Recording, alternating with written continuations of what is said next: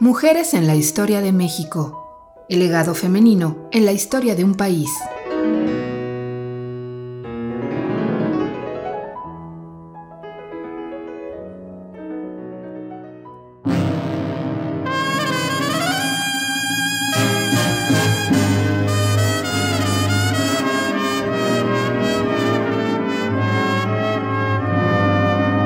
Toña la Negra.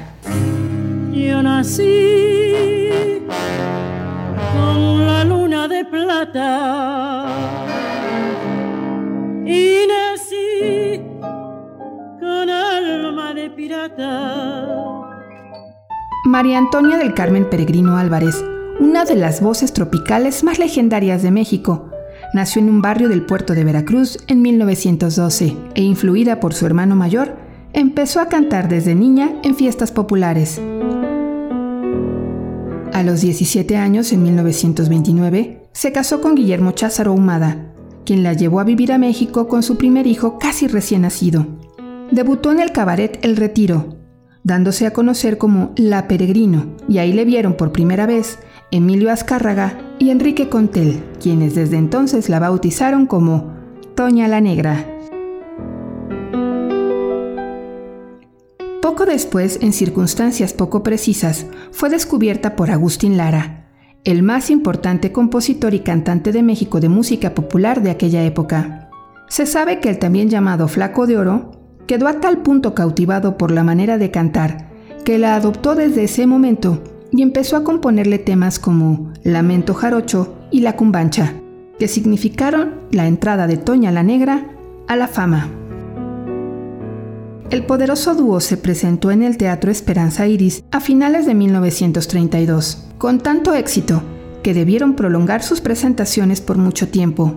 Pronto, Azcárraga la incorporó al elenco de la naciente emisora de radio XEW, donde se presentaba acompañada por Lara o por la orquesta de Alfonso Girón.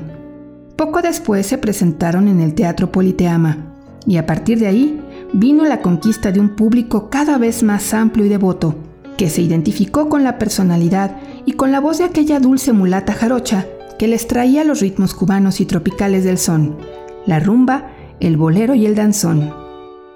Sus grabaciones para el sello RCA Víctor constituyen uno de los más preciosos legados musicales de la historia de la música popular mexicana.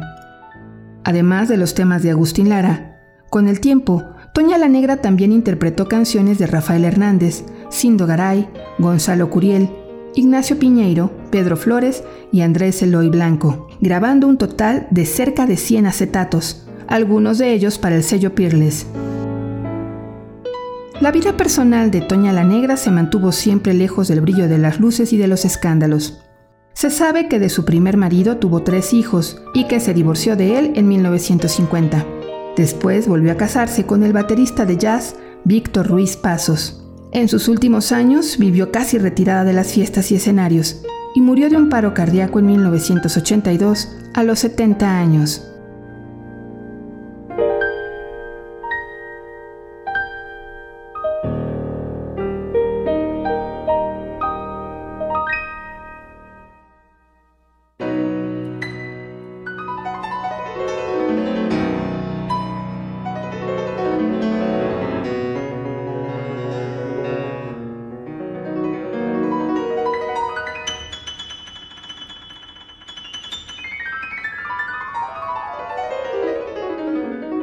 Mujeres en la historia de México. El legado femenino en la historia de un país.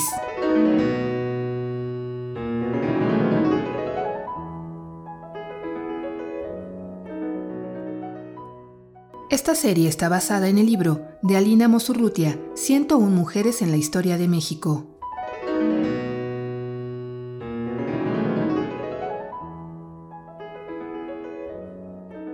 Esta es una producción de Radio Universidad de Guanajuato. Producción Itzia Ruiz.